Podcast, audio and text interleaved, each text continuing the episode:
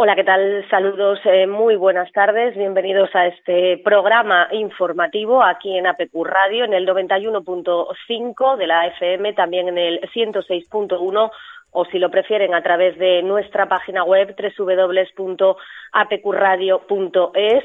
A lo largo de esta hora y media que tenemos por delante vamos a intentar ponerles al día de todo lo que está sucediendo en nuestra comunidad, también de lo que está sucediendo a nivel nacional, en un día, en un lunes en el que España registra un ligero descenso de esas muertes diarias por coronavirus, pero en cambio supera a China en el número de contagios. Sanidad estudia traslados de pacientes a otras comunidades ante el colapso de las UCIs, de las unidades de cuidados intensivos. En Asturias no hay previsión, eso sí, de recibir a pacientes de otras autonomías vecinas. Lo ha comunicado el Gobierno del Principado, que ha asegurado que no hay ninguna solicitud formal para atender a pacientes de coronavirus y que la prioridad es garantizar la adecuada atención a los asturianos. Hoy está también el Gobierno del Principado reunido de forma telemática con los sindicatos, con UGT, con comisiones obreras, también con la Federación Asturiana de Empresarios las cámaras de comercio para abordar todas esas medidas del Gobierno, ese real decreto que ayer hacía, en la madrugada de ayer casi hacía ya el Gobierno y que ha dejado con muchísimas dudas a muchísima gente. Borja García, muy buenas tardes. Hola, Patrick, ¿qué tal? Muy buenas. Bueno, pues así con el panorama que amanecemos hoy, esa ralentización de los casos, pero sin embargo superamos ya a China en contagios. Sí, en las cifras que se acaban de hacer oficiales, eh, como siempre, en la rueda de prensa del gobierno, eh, hace unos minutos, en la que, por cierto, no ha estado Fernando Simón, ya lo saben también, noticia de esta mañana, eh, ha dado positivo por coronavirus. el miembro del gobierno que hasta ahora, el jefe de epidemiología, que hasta ahora venía dando puntualmente toda esa información. Y como decías, bueno, eh, esos datos ¿no? que se han ofrecido nuevamente a nivel estatal, que bueno, pues no se sabe muy bien casi siquiera cómo, cómo interpretarse, y centrándonos, como también decías, en el ámbito regional, que es el que nos atañe, por supuesto, también aquí en, en APQ Radio, eh, parece que eh, el pico en Asturias, según las previsiones, según los modelos, estaría alcanzado. a partir de ahí, comienzan eh, pues todos esos problemas ¿no? que eh, ya veníamos augurando, que ya venían augurando también las autoridades, que es todo el tema de UCIs, todo el tema de la presión sobre los sanitarios directamente para eh, pues que una vez pasado el pico de contagios se pueda controlar también de alguna manera pues toda la situación en los hospitales, ¿no? Sí, en los hospitales me consta, hmm. así nos lo ha hecho llegar desde el sindicato de celadores, desde CICEPA, también desde USIPA, han puesto una denuncia ante la Inspección de Trabajo sobre la escasez de, los EPIs y es un requerimiento que se ha formulado por parte de la Inspección al SESPA y en virtud de la respuesta que dé el Servicio de Salud del Principado de Asturias, la Inspección de Trabajo adoptará las medidas correspondientes. Así que ya han tomado esa decisión los sindicatos, como decimos, ICEPA y USIPA, de ese requerimiento a la Inspección de Trabajo para que tome cartas en el asunto. Bueno, pues eh, otro otro paso más, ¿no? Como siempre contamos y, bueno, hablabas de algo también que parece que va a ser otra de las cosas que centre la atención, ¿no? A lo largo, por lo menos, de, estos próximos días. Muchos frentes abiertos ahora mismo, más allá del puramente sanitario, más allá de, eh, del que es el importante, que es de tener el avance de, eh, del coronavirus. Uno de ellos, pues por supuesto, el, el económico laboral, con todas las medidas que conocíamos eh, ayer, sí, por los pelos, en torno a las 12 de la noche, después de todo el fin de semana para poder hacerlo, eh, bueno, pues publicaba el gobierno el BOE con la consecuente moratoria, evidentemente. Eh, ya hemos tirado un día más eh, en esa aplicación del BOE porque al gobierno no le dio tiempo a sacarlo antes y evidentemente en 12 horas no le puedes pedir a una industria que se pare y posteriormente pues también todo este tema ¿no? que estamos conociendo de UCI saturadas en otras comunidades y la posibilidad de que pueda empezar a haber esta semana también traslados entre, entre comunidades de, pacientes, ¿no? Yo creo que van a ser dos de los frentes que se van a abrir, pues eh, que se están abriendo ya. Bueno, la ministra de Trabajo hace escasos minutos que ha pedido disculpas por esa confusión de ese BOE que llegaba, por así decirlo, ayer con nocturnidad y podemos decir también con alevosía, a casi a dos minutos de dar las doce de la noche, y anuncia nuevas medidas económicas para mañana previstas en ese Consejo de Ministros. Eh, ha dicho que no están trabajando, dice Yolanda Díaz, eh, en, la improvisación, sino que han conseguido hacer en una noche eh, el BOE, que a veces la entendemos audiencia ha dicho es complicada. Eh, a ver, yo, eh, evidentemente, es una, son unos tiempos difíciles, no, no, digo en los que vivimos, digo manejar los tiempos en los que estamos a la hora pues, de redactar un decreto tan polémico, entre comillas, aunque todo el mundo comprende la polémica del decreto como, como el que se ha redactado, ¿no? Pero eh, a mí me siguen sin encajar esos tiempos, eh, me siguen sin encajar eh, que el sábado se salga el presidente a media tarde, no estamos hablando de la última hora de la tarde, a media tarde y se anuncie que se va a aprobar y hasta el domingo a las eh, mil de la noche, hasta la medianoche, no se haya redactado y no se haya llegado a un acuerdo. Luego nos, eh, le piden a la oposición, por favor, unidad, eh, apoyo, pero si no hay unidad ni apoyo en el seno del gobierno a la, hora de redactar un real decreto, ¿cómo te va a apoyar la oposición y cómo te va a apoyar el, resto de, partidos y, la, población si no hay si no hay ni unidad ni apoyo dentro del propio gobierno? No hay unidad dentro del gobierno y las críticas ya les han llegado por lo precipitado de estas medidas, también por lo confusas. El presidente de la patronal, de la COE, Antonio Garamendi, ha sido hoy francamente crítico por este parón total de la economía. Ha dicho que es muy peligroso, que puede abocar a España a una crisis muy seria y ha apuntado también que no se ha negociado ni con los agentes sociales y que, bueno, pues eso, se, se publica de madrugada, pero es que negociar, hablar de algo como el parón total de la economía de un país sin negociarlo con los agentes sociales o sin siquiera comentarlo, ya no vamos a decir que se negocie, porque aquí se negocia poco, pues, en fin. Es que ayer, además, más allá de, todo esto que estamos comentando, ya en términos no sé si macroeconómicos, por llamarlo de alguna manera, evidentemente de empresas y demás, ayer a las eh, 12 de la noche nadie sabía eh, si hoy tenía que ir a trabajar, si no tenía que ir a trabajar, si tenía que quedarse en casa. Y ya no estoy hablando tampoco del, del, usuario, o sea, del trabajador que tiene que ir a su zona de trabajo en, en, cualquier fábrica al uso. te estoy hablando del responsable, del encargado, de los jefes de sección, nadie sabía nada. Y, esta mañana está habiendo reuniones porque nadie sabe si tiene que parar, si no tiene que parar. Ahora hay que interpretar el Real Decreto porque, claro, eh, habrá alguno que quiera ceñirse a, una, a, un punto, otro que crea que sí, pero en realidad es que no.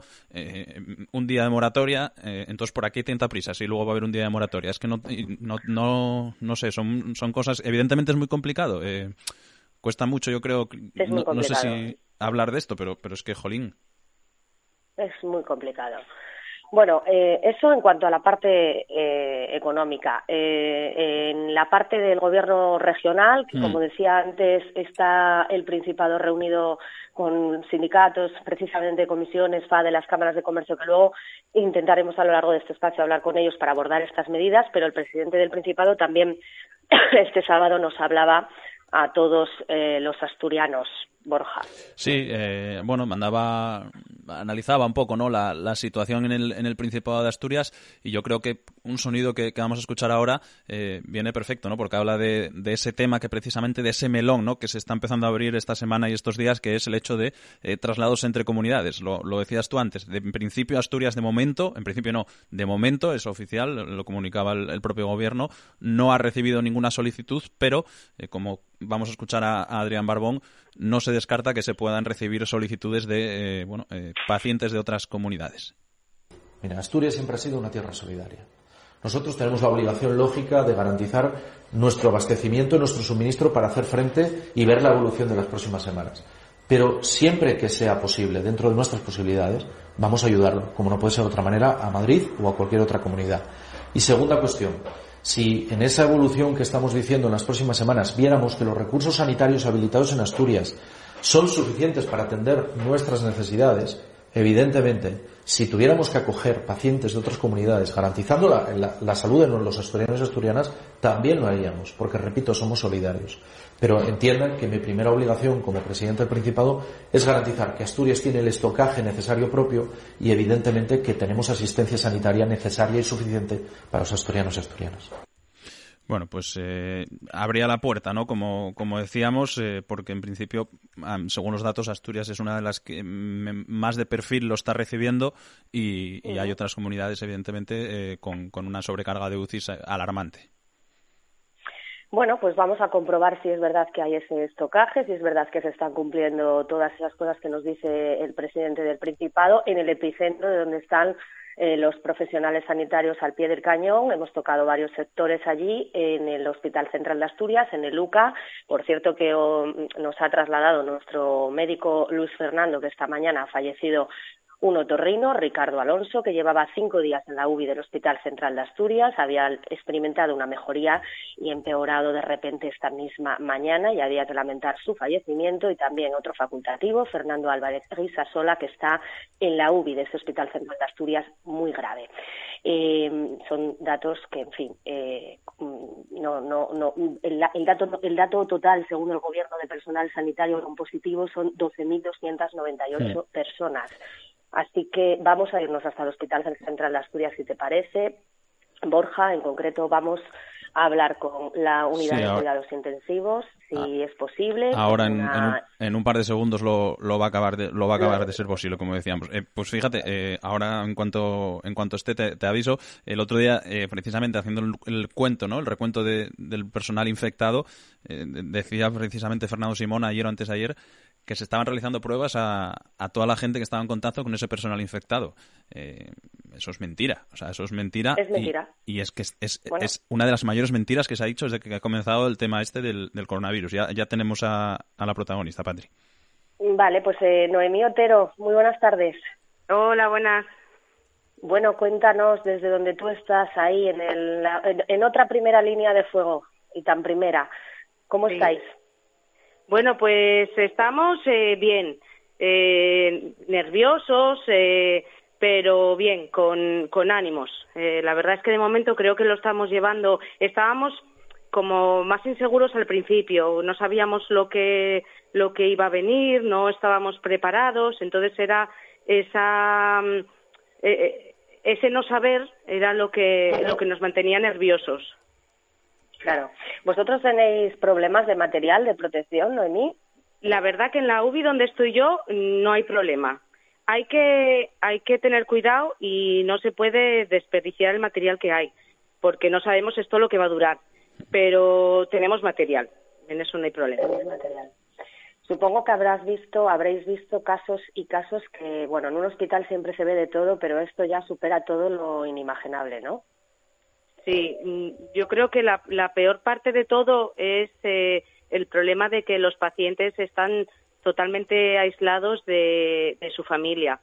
Eh, incluso, claro, aquellos casos en los que se produce muerte, la familia no puede despedirse de, de, su familiar y eso realmente es muy duro, eh, se vive muy duro. Claro. ¿Cuántas horas estáis haciendo? ¿Estáis redoblando muchos esfuerzos? ¿Cómo os habéis organizado?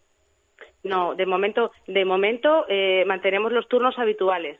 Trabajamos a tres turnos, eh, de mañana, tarde y noche, y, de momento mm, no tenemos problemas de personal. Se ha, se ha reforzado los turnos eh, con eso, con tanto con enfermeras como con auxiliares, y de momento seguimos nuestro turno. De momento. Bueno, Mm, pasáis mejor suerte que otros, por así decirlo, ¿eh? O sea, no que no se me malinterprete, que en otros servicios en los que las están pasando eh, canutas, los compañeros de Rayos hace unos días nos comentaban, pues bueno, las dificultades que tenían en sus eh, turnos de trabajo, teniendo en cuenta que ellos son, pues como el primer eslabón de la cadena, es decir, una vez que entra una persona, pues se le lleva Rayos sin saber lo que tiene y al final eh, hay, hay, hay diversos sectores, diversos ámbitos del hospital en los que no todos corren esa misma, esa misma suerte, al menos vosotros ahí en la UBI que eh, en fin, ya llegar ahí ya es bastante complejo de por sí, por lo menos tenéis una situación estable. Sí, la verdad es que eh, la verdad es que sí. Eh, claro, ellos se enfrentan a, a situaciones en las que, claro, no saben lo que tiene delante y lo que pasa a nosotros, claro, los pacientes vienen diagnosticados, entonces, claro, se nos eh, da todo tipo de, de, protección. La verdad que en eso tenemos, tenemos suerte, sí. Eh, Noemí, cuéntanos un poco eh, cómo es el, el, el, protocolo, por así decirlo, o sea, eh, el día a día, dentro de lo que cabe, mm, tú llegas al hospital a tu puesto y a partir de ahí imagino que habrá alguna rutina eh, que ha cambiado, ¿no?, con respecto a lo anterior. Eh, no sé si, si, nos puedes contar un poquito cómo es el día a día, si tenéis tiempo para, bueno, no sé, un poco cómo, vivís vuestra jornada habitual. Mira, eh, habitual, eh, lo que es en, estos momentos hemos eh, reestructurado un poco el, trabajo, hmm. porque antes, bueno, pues trabajaba, nosotros al estar en la UBI, todos los cuidados son horarios, entonces estás eh, continuamente a pie de cama. que se dice. Ahora, ahora no. Ahora intentamos eso, organizar nuestro trabajo del turno, lo que lo que se permite eh, estructurarlo en, las menos entradas eh, posibles, intentar agrupar todas las actividades eh, que tenemos que hacer, agruparlas para eso, para entrar en el box lo, las menos veces posibles. Claro, hay veces que eso lo puedes hacer, otras veces que no. Pero bueno, organizándonos así, por lo menos disminuimos nuestra exposición a, al virus. y, el trabajo y el trabajo sigue sigue adelante y los pacientes siguen atendidos. Pues sin duda, eso es lo, importante. Que imagino que trabajáis también por, por equipos, no sé cómo, un poco cómo, cómo os organizáis también lo, interno desde dentro. Sí, mira, también eso también ha cambiado, lo que mm, porque habitualmente eh, somos una enfermera por dos pacientes y cada uno más o menos eh, se ocupa de, su paciente y de sus cosas. Puntualmente echas una mano o te echan una mano en, en momentos más eh, de trabajo más intenso, pero ahora no, ahora estamos todos codo con codo y y entramos pues en un momento en el que hay una persona, por ejemplo, que está vestida, es la que se ocupa un poco de, entrar, es el que entra en los boxes mientras eh, hay, a ver, hay vestidos a lo mejor dos o tres y fuera queda uno sin vestir que se ocupa de lo de fuera mientras estas personas están entrando y hacen se encargan en ese momento de tu paciente y luego en, en otro momento pues eh, se invierten los papeles. Entonces lo estamos haciendo un poquito así. También eso depende de, depende de los turnos y de cómo se organice un poco la gente. Pero en mi turno al menos lo estamos intentando hacer así. Eh, y cuéntanos un poco cómo es, eh, bueno, eh, imagino que será, lo comentabas antes, ¿no? De lo más complicado, más allá de lo médico, lo humano, ¿no? El, paciente cuando, bueno, pues cuando os ve entrar con, con los trajes, que evidentemente más allá de una atención médica también, bueno, tenéis que proporcionar de alguna manera, pues un poco de, bueno, de, de apoyo moral también, ¿no? Imagino que sois que estáis acostumbrados también, ¿no? En UCIS a, este, a, ese tipo de cosas. Sí, estás acostumbrado, lo que pasa que también es una situación que sabes que, que, ese paciente va a estar solo y por mucho que tú le intentas le intentes poner una sonrisa que encima tampoco te la ve porque estás tan sumamente tapado e intentas tranquilizarlo, pero bueno, es, es, complicado. De todas formas, mira, yo personalmente eh, los casos que he llevado estaban todos sedados, con lo cual son pacientes que están dormidos y, y, que no que, que claro que no se sienten que no se no, no lo sienten. Entonces bueno eh, me imagino el día que lleve pues a un paciente que esté despierto pues claro habrá que intentarle suplir un poquito el, la falta de familia que tiene. Bueno, pues eh, eh, Noemí, me espero que sigas, eh, nos, nos estás transmitiendo, tú lo has dicho al principio, que, que estáis fuertes. Eh, no sé si es la misma sensación que tienes junto con los compañeros con los que compartes esa, esa unidad, la UBI del Hospital Central de Asturias. Esperemos que así sea, que no estéis pues eh, derrotados como otros colectivos porque realmente sois más necesarios que nunca y como bien acabas de decir, ahora ya entra también, aparte del factor sanitario, el factor humano con esa gente que está en soledad y viendo vos enfrente pues con esa vestimenta, ¿no? Entonces que vosotros estéis fuertes y que vosotros estéis ahí con esa energía eh, es ahora francamente más necesario que nunca. ¿Vosotros tenéis alguno de vosotros, de alguno de los compañeros que haya estado, que se, que se haya contagiado, que haya faltado, o, o seguís estando fuertes también en eso y no solo mentalmente? No, tenemos, tenemos bajas, tenemos bajas.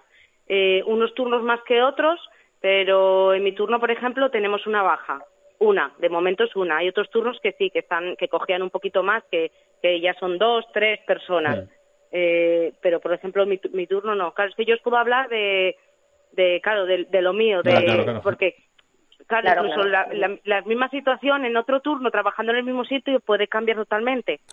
Eh, entonces, eso, nosotros en el momento tenemos una baja. Y, está, y está bien, que es lo importante. Entonces, sin duda. Bueno, pues a, seguir ahí. La, última, por lo menos, por mi parte, eh, Noemí, eh, acabamos de escuchar precisamente ¿no? a las instituciones sanitarias eh, hablar de, ese, de esa situación de estrés ¿no? en la UCI. Imagino que es algo que están las previsiones, están los protocolos, aunque en Asturias de momento parece que, no se está alcanzando ni mucho menos, comparado sobre todo con otras comunidades. ¿Cómo está Luca respecto precisamente, bueno, respecto a eso, a las UCIs y demás? Parece que de momento ese tema eh, está controlado. Bueno, está todo controlado por lo que nos estás transmitiendo más o menos, pero ese también sobremanera, ¿no? El, por la capacidad de pacientes. Sí. Eh, sí, no, no estamos al 100%. Hmm. Eh, uy, yo ahora mismo estoy de descanso y tenemos tres unidades. Eh, la cuarta, cuando yo salí, había un paciente y todavía tendríamos una quinta unidad más para llenar y, y, y además mm, preparándolo todo, porque es verdad que los primeros pacientes nos pillaron un poco, yo creo que sin preparar, no había nada hmm. preparado y eso, y ahora sí, ahora ya estamos un poco por delante y ya se están preparando unidades. Entonces eso, tenemos, eh, nos queda una, digamos que una y media para llenar, o sea que todavía hay, todavía hay posibilidad de más pacientes. Bueno, pues... pues... vienen buenas noticias desde la UBI del Hospital Central de Asturias. Al fin conseguimos arrancar este espacio con, con algo positivo en ese Hospital Central de Asturias y no con, con cosas negativas. Así que esperemos que sigáis así, por favor, eh, Noemí, con esa fuerza y con esa tendencia, porque necesitamos empezar a ver ya luz en todo esto. Sí, es que además, Sí, yo quería decir una cosa que, eh, es verdad que las cosas se pueden hacer, siempre se han podido hacer mejor, pero también se podían haber hecho mucho peor. Entonces, es lo que tenemos y con ello tenemos que tirar para adelante e intentar todo superar esta crisis, que es lo importante. Pues sí. Bueno, pues mucho ánimo, mucha fuerza a seguir así y esperemos que cuando todo esto haya pasado puedas volver a estar aquí en los micrófonos de APQ Radio contándonos que se ha puesto fin a esto. Muchísimas gracias. Y a disfrutar del descanso, ¿eh? Vale, sí, intentaré. Venga, gracias. Hasta luego. Venga, hasta luego. Bueno, pues eh, también saber de primera mano cómo está la situación, Patri, yo creo, en el, que es el punto más, no, no crítico, pero bueno, en el, el, punto máximo ahora mismo, o, el punto referencia de, de, la pandemia en el Principado de Asturias, que no deja de ser la UCI de Luca. Exactamente, sí. A pesar de que decíamos al inicio, pues que los sindicatos, que por eso que hay otros sectores, CEPA y USI, para recordar lo que han, han, hecho esa ante inspección de trabajo, esa, esa escasez de EPIs, ese requerimiento formulado a la inspección para que el CESPA eh, dé una respuesta a ello, que hay otros sectores como este que acabamos de hablar, esa UBI del Hospital Central de Asturias, que, que bueno, que, que, que está de momento, de momento bien y que los trabajadores están fuertes y trabajando con los pacientes a tope. Así que, bueno, después de este primer eh, pulso a ese epicentro, al Hospital Central de Asturias, ¿te parece si hacemos una pequeña pausa y continuamos? Venga, perfecto. Vamos. En Gijón, Sidrería Parrilla El Nuevo Yagar, el mejor sitio si te quieres fartucar. Prueba nuestro espectacular menú de arroz con mugre para dos personas y nuestros menús especiales de bacalaos, menús ricos y abundantes, que en Asturias somos de buen comer. Sidrería Parrilla El Nuevo Yagar, tapeo variado, buena sidra y buen ambiente, además de nuestra terraza. Sidrería Parrilla El Nuevo Yagar, Avenida Gaspar García Laviana 69. Buen ambiente, buena sidra y la mejor gastronomía. ¿Quieres conocer tu futuro? ¿Encontrarás trabajo? ¿Amor? ¿Mejorará tu economía? Llama a Tarot Teresa. Más de 25 años ayudando a personas a conocer su futuro. No lo dudes, en Tarot Teresa te ayudamos sin que le duela a tu bolsillo. Llama ya al 684-602-055. 684-602-055. Confía en Tarot Teresa. Te queremos ayudar. Tapiauto Principado, empresa especializada en tapizados en todo tipo de vehículos. Tapiauto, personalice o ponga al día sus asientos, volantes y techos, tendrán un aspecto mejorado, su vehículo como nuevo. También trabajos en techos descapotables y caravanas. Tapiauto Principado, calle Los Robles 21, Polígono de Granda, Siero o en tapiautoprincipado.es. Tapiauto, los artistas del tapizado. Enrique Fanego Asesores, asesoría fiscal, laboral y contable para empresas y particulares. Enrique Fanego Asesores, también gestión de comunidades. Seriedad, experiencia y profesionalidad al servicio de nuestros clientes. Confíe en nosotros, acertará seguro. Calle El Carmen 16 entre Suelo, Gijón. Teléfono 984 84 62 06. En Avilés, Residencia La Santina. En un entorno tranquilo y ajardinado, nuestros mayores disfrutarán de una estancia con un trato cercano y familiar. En Residencia La Santina ofrecemos unas instalaciones de primera calidad adecuadas a nuestros mayores y con un personal altamente cualificado para su cuidado. En Residencia La Santina nuestros internos son parte de nosotros y queremos que así se sientan, dándoles cariño y la atención que se merecen, porque sabemos que tú te preocupas por ellos y quieres lo mejor. Residencia La Santina, Barrio Jardín, calle A, 30, Avilés, teléfono 985 56 16 50. Residencia La Santina, cuidamos de sus mayores como si fueran los nuestros.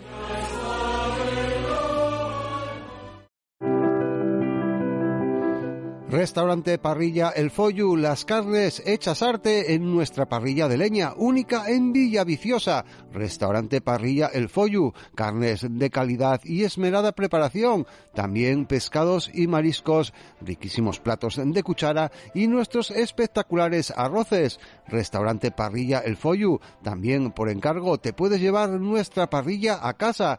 Calle Zaldívar 21 Villa Viciosa, Parrilla El Follu. Ven a conocernos, volverás seguro, te lo vas a perder. Mepadecor, venta y colocación de suelos de tarima y parquet. Mepadecor, lijado y barnizado sin polvo ni olores con nuestra central de aspiración. Profesionalidad, rapidez y experiencia a su servicio. Mepadecor, Avenida del Sur, 145 Gijón. Pídanos presupuesto, descuento desde el 5% si dice que nos escucha en la radio.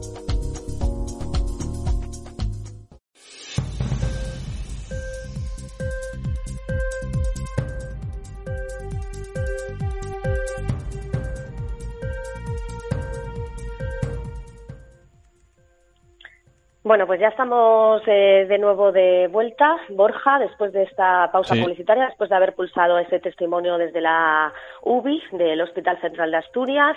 Eh, vamos a ver si tenemos alguna eh, última hora. Lo decía, eh, antes de empezar este informativo, había una, digamos, como una cuña eh, que hace nuestro compañero Carlos Sí. López en la que aseguraba que mm, no se pueden usar mascarillas en personas que no estén contagiadas, que no es necesario. Y la OMS eh, nos está alertando, está asegurando que el coronavirus no se transmite por el aire. Es decir, lo dice la Organización Mundial de la Salud, que acaba de publicar un nuevo informe técnico en el que asegura que ese nuevo virus, eh, ese nuevo coronavirus que está mutando, no se transmite por el aire, sino por el contacto de gotas respiratorias de pacientes que estén afectados por esa enfermedad. Y que, por lo tanto, para que se lleve a cabo la transmisión, ambas personas tienen que estar a una distancia de un metro y el infectado tiene que toser o estornudar. Es lo que dice, como decimos, la Organización Mundial de la Salud en un nuevo informe técnico que ha publicado. Sí, que no eh, sé si eh, confunde más o aclara más. yo, Porque, yo- yo tampoco eh, lo sé. Yo tampoco lo sé, porque pero bueno. esta mañana me han pasado una foto de una farmacia de una persona que ha comprado una mascarilla por nada más y nada menos que 25 euros. Me cago en diez. ya, em, O sea, eh, en fin, entonces no sé muy bien qué pensar acerca de, de este nuevo informe que nos, del que nos alerta la Organización Mundial de la Salud. Mm, en fin, Yo hombre, a ver, eh, por mucho que no se transmitan por el aire, eh, si llevas mascarilla, evitas que partículas que provengan de un estornudo, de una tos de alguien o, o de alguien hablando cerca eh, se introduzcan en tu nariz o en tu boca, ¿no? Evidentemente, no sé si es el fin de la mascarilla, pero lo evito. No lo sé, eh, hablo del de- no, no quiero tampoco hablo desde el Bueno, es que desconocimiento. dicen ¿eh? incluso que este nuevo coronavirus también se puede contagiar si el paciente toca cualquier superficie y acto seguido lo toca una sí. persona sana. O sea que eh, en este una persona sana o que, o que, o que esté utilizando objetos de, de un paciente, como por ejemplo un termómetro, alguien que haya cogido. ¿eh? Entonces, Sí, al sí, final sí. es que no sabemos cómo, ya no sabe uno cómo, cómo va a actuar. Eh, vamos a cambiar, si te parece, no sé si estará por ahí ya nuestro siguiente invitado, eh, radicalmente de asunto, porque, bueno, la, la fauna está ganando terreno ante ese repliegue humano por el coronavirus, lo hemos leído también hoy en los medios de comunicación, los, los expertos prevén un efecto positivo en especies protegidas, tipo el quebrantahuesos, águilas o, o el lobo, debido al confinamiento, y claro, para hablar de todas estas cosas, ¿quién mejor que un naturalista asturiano, fundador y presidente de CEPESMA, Luis Laria? Muy buenas tardes. Hola, buenas tardes. Bueno, cuéntanos, desde tu eh, perspectiva, desde tu, eh, desde lo experto de tu materia, ¿qué puedes decirnos acerca de este virus? Bueno, este virus, y os estaba escuchando, pero esa misma información que da precisamente hoy, eh, mediante nota de prensa, la Organización Mundial de la Salud, las autoridades sanitarias chinas, y ya en el mes de febrero lo decían, que, y de hecho aquí se establecieron protocolos de no estar al menos a un metro de distancia, etcétera, y mm, yo, por ejemplo, hablando al respecto de lo que es naturaleza, lo que me eh, tiene muy preocupado es eh, la ingente cantidad de de actividades o de actuaciones que se hacen precisamente para intentar eh, pues fumigar o en este caso desinfectar distintas áreas y a veces estamos hablando de zonas incluso rurales. Eh, cuando estamos hablando de que efectivamente el virus no está presente en el aire, eh, está digamos que en una tiene que haber un contacto directo, bien sea a través de lo que es el esputo, la saliva, etcétera, o incluso el contacto directo con, con nuestra piel, no solamente entre nosotros, sino a una barandilla, a cualquier otro elemento, pues eh, creo que cuando hacemos precisamente un tipo de desinfección debe ser muy focal, o sea, debe ser explícito hacia una zona determinada donde existe un riesgo.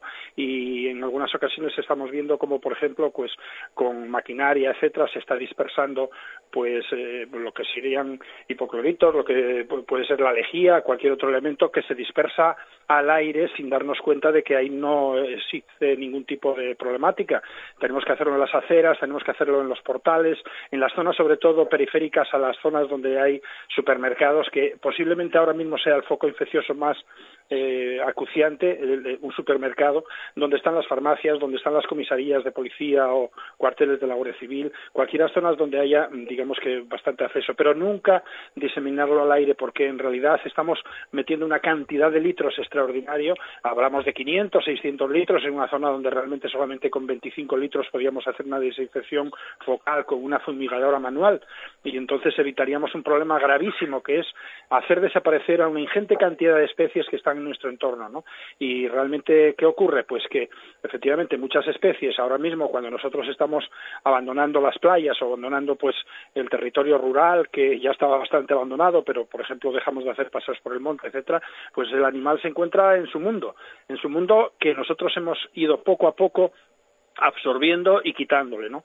Eh, ver imágenes ahora, pues, en una playa pues ver perfectamente cualquier animal eh, que mm, en otras ocasiones solamente iba a las playas eh, en la noche, por ejemplo los jabalís, los corzos, cualquier tipo de especie de estas a las playas generalmente ya saben que no pueden ir durante el día. ¿Y en qué van? Van siempre.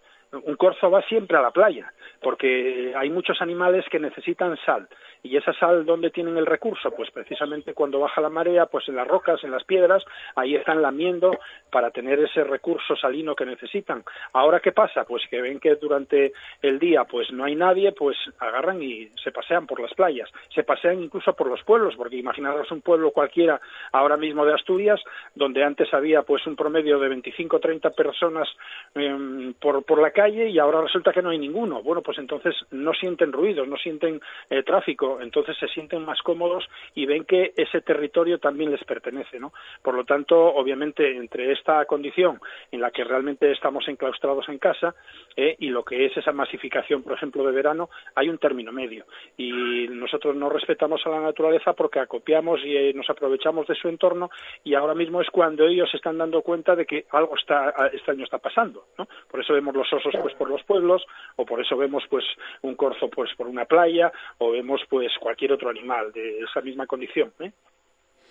Por eso, o sea, que la gente está descubriendo ahora que los eh, que en la ciudad viven animales también. Podemos así decirlo. Ya, y qué pena que dejen de vivir los animales en las ciudades, porque entonces es que esos animales serían inhóspitas también para nosotros. A veces estamos protestando pues porque hay gorriones, eh, a veces protestamos por las golondrinas. Imagínate que en un alero de tu casa resulta que tienes dos o tres nidos de golondrinas. ¿Cuántos darían por tener esos dos o tres nidos de golondrinas? Sin embargo, una ingente cantidad de personas, el 95%, pues incluso si tiene que quitar esos nidos, los quita. Es que no somos conscientes precisamente de que nosotros no somos absolutamente eh, los únicos seres vivos en el planeta y cuando pensemos que podemos vivir sin los demás, entonces ya no existimos, hemos, dejado de existir. La simbiosis y la empatía con la naturaleza, en el momento en que fracase como está fracasando, que ya hace tiempo que está fracasando, pues realmente fracasamos nosotros. Vosotros estáis advirtiendo, varios expertos, por lo que yo he leído, corrígeme si me equivoco, que aún es demasiado pronto para poder extraer conclusiones, pero eh, ¿coincidís en que esto que está sucediendo va a tener un efecto balsámico, por así decirlo? No, este, esto que está sucediendo mm, va a tener un problema añadido a la naturaleza. Eh, te digo por qué. Eh, si realmente mm, ahora mismo las estrategias que no eran de ninguna manera las más eh, deseables eran las de ir minimizando poco a poco la contaminación, buscando que las empresas, que las industrias produjeran, pero de esa producción se dedicase una parte a, proteger el medio ambiente, resulta que eso ahora ya no va a existir. ¿Y quién paga las consecuencias? Paga las consecuencias, pues, eh, una catarsis económica que va a tener la sociedad. Y entonces volvemos otra vez a una situación. ¿Qué es más importante ahora? Eh, ¿Adquirir dinero, adquirir capacidad productiva? O proteger el medio ambiente. No, vamos a seguir en la misma dinámica negativa o vamos a aumentarla. ¿Por qué? Pues porque ahora mm, las administraciones no van a pedir el mismo celo de protección medioambiental que pedían hace solamente un mes y medio, eh, cuando realmente había recursos económicos para garantizar una depuración, para garantizar una filtración de emisiones a la atmósfera. Eh, todo esto ahora mismo va a quedar en un stand-by, va a quedar ahí, pues, de, alguna manera, pues, eh, supeditado a la problemática de, producir, de generar recursos económicos, de intentar de nuevo volver a crecer. ¿Y quién paga las consecuencias? De nuevo el medio ambiente. No cabe la menor duda de que ante la situación que se viene encima, que yo creo que va a ser muy problemática a nivel económico, lo va a ir siendo también a nivel medioambiental. Por lo tanto, para mí no es nada positivo eh, pensar que en el futuro eh, vamos a cambiar la estrategia. No la vamos a cambiar porque estamos metidos en una dinámica de egoísmo absoluto y de supremacía. Nos creemos tan sumamente superiores que así ahora parece que no somos nada porque incluso un elemento que no es un elemento vivo es un elemento que necesita entrar en una célula para generar eh, un problema de salud. Resulta que ese minúsculo elemento es el que es ahora mismo capaz de meternos a todos en casa. Ahora mismo eh, casi una cuarta parte de la población mundial va a estar metida, recluida en casa, si no es ahora dentro de 15 días. ¿Y qué ocurre? Pues que no somos conscientes de que hemos dado palos absolutos al medio ambiente. ¿Quién sabe si este virus no puede estar determinado también en la eclosión por factores medioambientales. Faltaría saberlo y faltaría estudiarlo, habría que hacerlo, pero sin duda alguna nosotros estamos mm, poniendo los pilares fundamentales para nuestra propia eh, extinción o desaparición y lo hacemos igual en cualquiera de los aspectos, sea con dinero o sin dinero. Eh, Luis, no sé si, eh, evidentemente, hablar de, positivo, eh, no, no podemos hablar de ello, pero bueno, no sé si precisamente eh, esta crisis, de alguna manera, precisamente para el medio ambiente, pueda suponer una, una bocanada de aire, la oportunidad de que mm, se vea que cambiando las cosas como han cambiado en estos días por las circunstancias, se pueden mejorar aspectos a nivel básico, como puede ser la contaminación, ya sin entrar en, en muchos más temas secundarios, ¿no?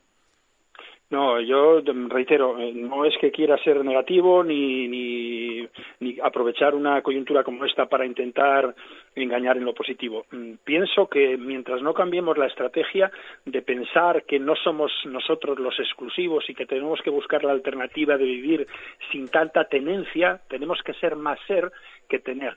Y entonces, mientras sigamos pensando en tener, a toda costa, sea lo que sea, autopistas que no necesitamos, macropuertos que no necesitamos, eh, infraestructuras que se quedan ahí en la ruina sin inaugurarlas nunca, cuando realmente estamos invirtiendo en eso y no invertimos, por ejemplo, en tener más capacidad de UBIs, en tener más eh, tecnología para la salud y para el medio ambiente, en garantizar la preservación de los recursos, entonces no podemos pensar en el futuro.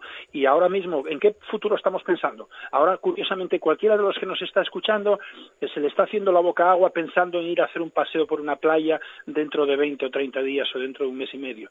Eh, se le está haciendo la boca agua pensando en ir a hacer un paseo por la montaña. Pero, ¿qué ocurre? Nos ocurre ahora. Lo vamos a olvidar a los dos o tres meses, cuando ya estemos de nuevo en la dinámica eh, típica de la vida, ¿no? Y entonces volvemos a hacer, pues, esas, esos botellones, volvemos a tirar todo el plástico por todos los sitios, volvemos a hacer lo de, lo de siempre. Nosotros, los seres humanos, somos aquellos seres que mm, vamos por un camino y ya hay una sola piedra y tropezamos, en ella tres o cuatro veces. No somos capaces de apartar la piedra y decir, con esta piedra voy a hacer un muro para proteger a alguien de ello. No, no, hacemos precisamente eh, caso omiso y volvemos a pegar en ella. Eh, es un tema, Luis, que, que está muy eh, no manido, pero bueno, que está muy a la orden del día antes de, precisamente esta pandemia, pero bueno, se están volviendo a ver episodios mm, también acentuados, ¿no? Porque si ya estaban aprovechando para, para salir a, zonas habituales los jabalíes eh, antes de todo esto, pues ahora ya se están viendo algunos documentos por ahí de todavía más, ¿no? Eh, has hablado de ello muchas veces, ¿no? ¿Cómo, ¿Cómo se podría tratar ese tema? Porque están, está llegando ya a los ayuntamientos de manera preocupante, ¿no? Claro, pero fíjate, si, si hacemos un pequeño recorrido en el tiempo, un poco atrás, un poco atrás, nos damos cuenta de que la naturaleza, por ejemplo, invasora, como en este caso estamos hablando de los jabalíes, hmm. eh, de algunas otras especies, ¿por qué ocurre eso? Porque están abandonados los, eh, los territorios rurales. O sea, los pueblos se abandonan y eh, los animales no tienen esa alimentación a veces fácil. ¿Por qué? Porque los jabalíes antes en los pueblos tenían patateros, tenían maizales, tenían muchas cosas. Resulta que ahora vemos jabalíes por el centro de Oviedo, o vemos jabalíes por el centro de Gijón, o por Avilés. Bueno, pues ¿por qué están ahí? Pues están exclusivamente porque el territorio que era el habitual de ellos, que convivía precisamente hasta hace muy poco tiempo con la ruralidad, el paisaje y el paisanaje, pues ahora buscan otros recursos. Eh, les encantan los vertederos, les encantan, y no hay vertederos como hacía, como hace 20 o 30 años donde se tiraba todo el alimento, etcétera, pero hay contenedores de la basura y ya hay forma de acopiar alimento. Y entonces, ¿qué ocurre? Pues que todos estos animales mm, prefieren más la zona urbana porque la tienen fácil y además están incluso protegidos. ¿Por qué? Porque en en el pueblo a lo mejor pues hay gente que caza y tiraron cuatro tiros un día y se asustaron y se marcharon. Bueno, pues saben que en una localidad como puede ser Avida, o Avilés o Gijón o Oviedo o incluso otras más grandes, pues ahí tienen un refugio hasta que dentro de 15 o 20 días se dictamine pues eh, la posibilidad de capturarlos, etcétera, pero van a estar cómodos.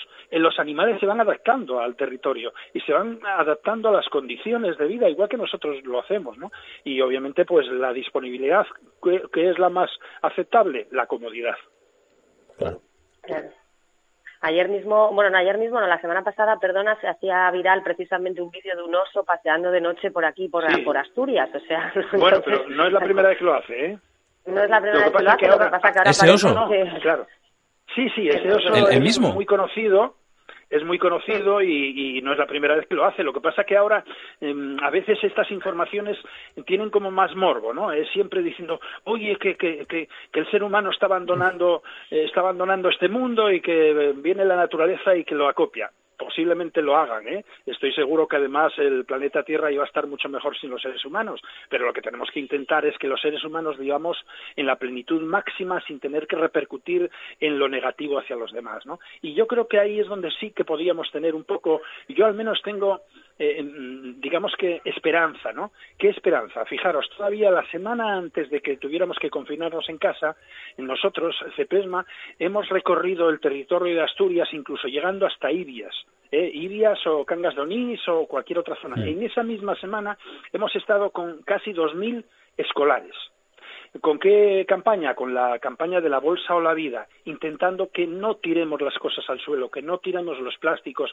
que reciclemos, porque ahí es el segundo, para mí es el segundo problema más grave de la, del ser humano. Hombre, tendríamos que decir que los virus pueden ser un problema mm, dramático y además, eh, digamos que traumático, porque en solamente un mes a lo mejor podría desaparecer la población del planeta Tierra. No va a ser con este virus, pero quizás un día venga otro virus mucho más agresivo. Pero el problema más grave que tenemos y que no le hemos dado de ninguna manera consideración es el cambio climático. Está generando una cantidad de enfermedades increíbles, está matando a muchísimas personas ya y sin embargo no nos importa porque claro, no lo vemos de forma drástica a la gente tirada en los pasillos de los hospitales por ello.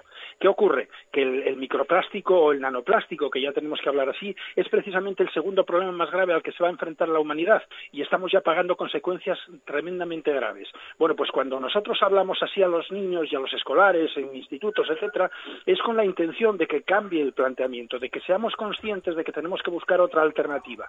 Y fijaros qué cosa más curiosa.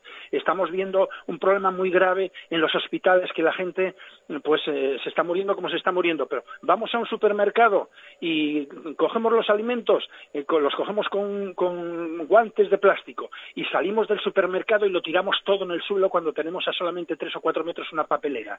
No somos conscientes del problema incluso cuando lo estamos padeciendo. Por lo tanto, somos animales que estamos abocados a una extinción si no cambiamos en ese planteamiento. Tenemos que ser más consecuentes. Tenemos que pensar con forma, de una forma mucho más acertada, mucho más adecuada. No podemos seguir siendo unos borregos, que podríamos decir que somos unos absolutos borregos. Eh, Luis, por lo menos la, última ya por, por mi parte, eh, eh, saliéndonos ya del tema del, coronavirus y, hablando también, aprovechando el tema del, del, Museo del Calamar Gigante de, de Luarca. no sé si, si ha habido algún avance, no sé cómo está ese tema. Bueno, el Museo del Calamar Gigante de Luarca, al igual que todo esto ahora mismo, yo creo que si algo de esperanza había, ahora es cuando realmente esas esperanzas se van diluyendo poco a poco. Ahora mismo la estrategia mm, no solamente de Asturias, sino de España, de Europa y del mundo, es soportar la crisis que se va a venir encima. Y creo, creo que no va a haber dinero para cualquier cosa que sea una iniciativa de esta índole, hmm. porque va a primar precisamente primero mantener y sostener la economía para garantizar que las familias, que eh, los ciudadanos puedan coexistir y podamos sacar, digamos que a flote, pues esta penuria que nos va a esperar posiblemente de cuatro o cinco años. El Museo del Calamar Gigante, pues es otra, es otro ejemplo más de lo que es la desconsideración que hemos hecho a una sociedad eh, totalmente poderosa económicamente, económicamente en aquello que considerábamos nosotros, eh, digamos que poderoso, ¿no? Espero que el Museo del Calamar Gigante, pues algún día se haga. Mientras tanto, pues no me queda más remedio que soportarlos, y digo soportarlos porque son eh, eh, especies que he trabajado mucho, que luché mucho por ello desde hace más de 22 años y que los tengo yo ahora mismo en el Parque de la Vida. Pero mi ilusión sería que hubieran estado y que estuviesen ya, digamos que en un museo en el centro de Luarca, donde estaban anteriormente y que por desgracia pues el mar que también era suyo aquel territorio nos lo solicitó. No fuimos conscientes de darlo de una forma adecuada y entonces hizo y dijo pues entonces me quedo con ellos sin que me lo deis bueno, pues mira, yo me quedo con ese mensaje de esperanza que ha, soltado Luis hace escasos minutos, es esperanza, eh, pero también me quedo con el que no seamos borregos, no sigamos siendo borregos porque nos enfrentamos a, uno de los eh, graves problemas de, de, la humanidad. Así que espero que haya servido para concienciar a la gente en esta época en la que tenemos que estar todos más concienciados que nunca y este también es un gran problema al que no estamos teniendo en cuenta y como bien apuntaba Luis, cada vez que nos quitamos uno de esos guantes que ahora tanto utilizamos y lo tiramos en la calle estemos pensando lo que estamos lo que estamos haciendo. Pues sin duda, sin duda que hay que quedarse con eso.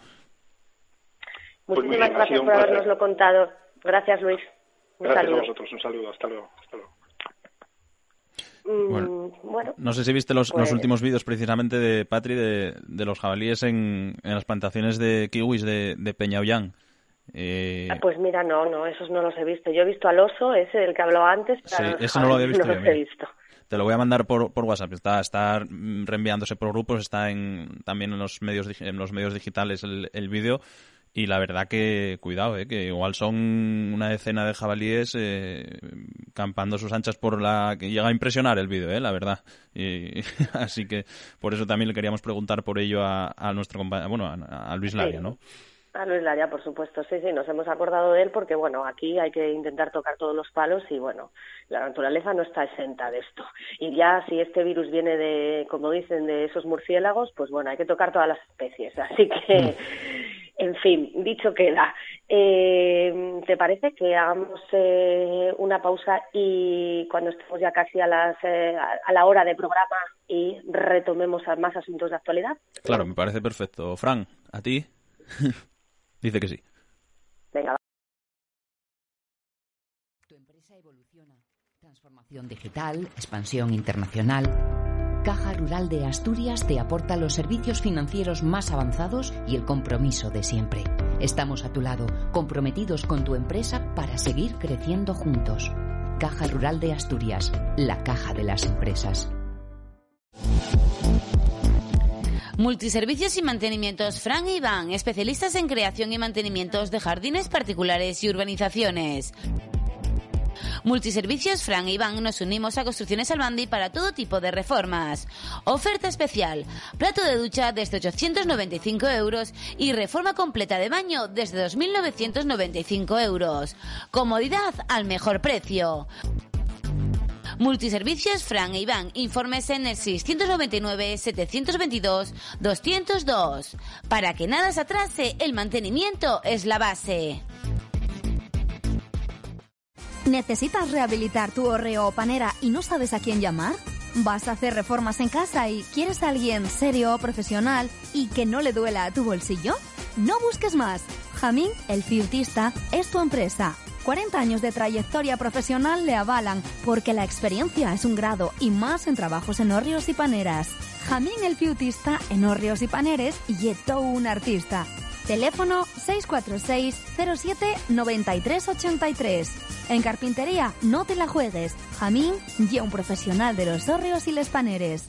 Teléfono 646 07 9383. Síguenos en Facebook Jamín Sánchez Álvarez. ¿Quiere llevar a su mesa las mejores frutas y legumbres? Venga a Frutería Labrada, Mercado del Sur, porque además de seleccionar para usted los mejores productos, tenemos servicio a domicilio.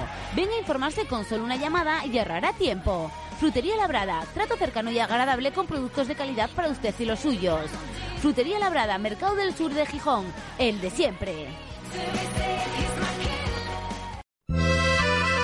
En la plaza del Mercado del Huanco, Pescadería La Plaza pescados y mariscos de calidad directamente de las rulas de Luanco y Avilés o de nuestra propia embarcación. Más frescura imposible. De la mar a su cocina, ya sea un besugo, parroches o una lubina. Pescadería La Plaza, porque el buen producto en sus platos le garantiza el mejor sabor. Pescadería La Plaza, la calidad en su mesa. Mercado del Luanco, con nuestra calidad de siempre. Venga a visitarnos. Las reformas en casa suponen un gran esfuerzo económico y personal en cualquier familia. Por eso Tendencias Más quiere contribuir en su economía ofreciéndole grandes ofertas en el cambio de su cocina, baño o reforma general de su hogar, dándole soluciones y acabados impecables. Tendencias Más se compromete con todos sus clientes para que el resultado tenga calidad, diseño y garantía 100% con asesoramiento y presupuestos personalizados. Visítenos en Oviedo, calle Palmira Villa 3, frente al centro de día de Pumarín. Tendencias Más, comprometidos con su satisfacción. Teléfonos 637-718-811 y 984-241-310. Y visite nuestro Facebook, donde podrá visualizar todos nuestros trabajos.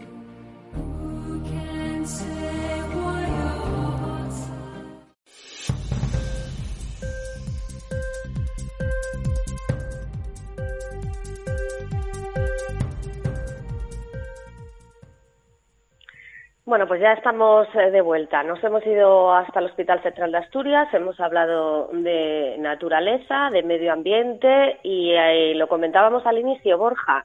Muchos problemas económicos se aventuran en este país, económicos, laborales, Eh, en fin, estamos en un día de impas en la industria asturiana por esa moratoria, por ese después de ese decreto que se emitía ayer al filo de la medianoche, a escasos minutos de que entrase en vigor, decreto ambiguo que ya se ha cosechado muchísimas críticas por lo precipitado y por las medidas que ahí se redactan, si es que alguien las entiende, mucho desconcierto entre los trabajadores, la ministra de Trabajo pidiendo disculpas, disculpas eh, pero el caso es que hoy eran muchos los que no sabían si podían o tenían que ir a trabajar, si estaban en esa lista de servicios esenciales o no, que siquiera lo que pasaba.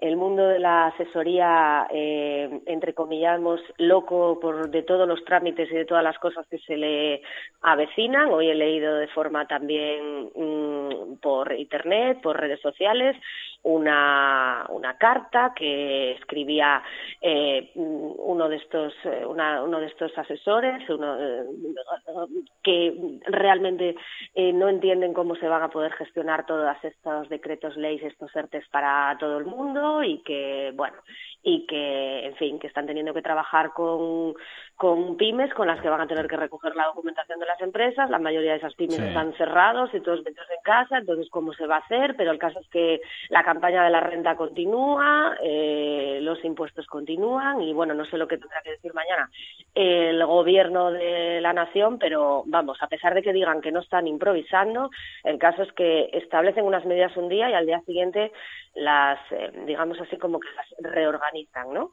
Entonces, bueno, hay que intentar abordar un poco y poner un poco de luz a todo esto y para ello, si te parece y si tenemos preparado ya a nuestro siguiente invitado de hoy, pues quién mejor que un abogado laboralista para aportarnos luz, si es que la hay, él nos lo dirá ahora, o por lo menos para solventar eh, muchas de las dudas que están pudiendo surgir a los ciudadanos estos días. David Valdés, muy buenas tardes.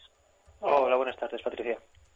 Bueno, imagino que a tope de consultas, que hoy habrá sido un día, una mañana un tanto intensa y caótica, porque muchos seguro que no saben, no sabían lo que tenían que hacer, si se quedarse en casa, si marchar a trabajar, o sí qué hacer después de ese, después de ese decreto que nos llegaba ayer, ¿eh? para irnos así a gusto para la cama. Hombre, no sé si, si confusa o, complicada, al menos si fue la mañana. Ten en cuenta que el decreto se publica ayer en el BOE, el Real Decreto, casi rozando las 12 de la noche. Entra con una vigencia inmediata, el mismo día entra en vigor, es decir, no hay prácticamente capacidad de respuesta para nadie, ni trabajadores ni, ni empresas, es todo a, a, salto de mata, con independencia de que se incluyó esa prórroga, por decirlo así, de efectos o esa concesión de que hoy día 30 se pueda hacer una teórica, un teórico trabajo normal, mm, todo viene regulado, toda esta situación que se nos plantea viene a salto de mata, viene de hoy para allá y, sin capacidad para trabajadores ni empresarios de poder organizarse de una manera medianamente lógica y ajustada. Claro, es que hoy eran muchos los que, pues bueno, ante esta falta de información o ante este decreto, pues que no sabían. Precisamente estoy leyendo ahora mismo en las últimas horas que, bueno, que hoy sí, podemos llamarlo día de impas en, esta, en la industria asturiana, pero que la policía está advirtiendo de que a partir de mañana habrá literalmente mano dura. Es decir, que hoy vamos a dejarlo pasar, pero que que mañana mano dura. O sea, sabíamos que estaban las plantas de ArcelorMittal, la actividad habitual, estaba, tenían hoy, por ejemplo, su actividad habitual, pero cuidado porque mañana ya nos están advirtiendo que nada de la China. Pero es que, Patricia, si entras, si se entra uno a ver el, anexo que viene, que viene que se publicó en el BOE, ves la cantidad de, de profesiones, de excepciones que hay a la norma. Con lo cual, hay tantas excepciones que al final casi viene a ser lo ordinario, viene a ser la excepción. Me explico. Partimos ya de que pues, se les permite trabajar a todos aquellos que venían haciendo teletrabajo. Bien, perfecto, no hay ningún problema en ellos, porque al final lo que se permite es, o lo que se pretende, mejor dicho, es que no haya contacto físico entre los trabajadores. Pero luego hay tal serie de excepciones que realmente qué actividad es la que para 100%. Porque, por ejemplo, tenemos claro que ya los autorizados de inicio, en el decreto inicial del 463-20, eso ya se les permitía seguir trabajando. La cadena de abastecimiento de primeros alimentos también tiene que seguir trabajando. El transporte tiene que seguir trabajando. Seguridad y salvamento tiene que seguir trabajando. al final, mm, los abogados también siguen trabajando, los graduados sociales siguen trabajando. Sí es cierto que en aquellas, en aquellas actividades consideradas eh, urgentes, ¿no? Pero al final, ¿qué sectores son los que quedan parados?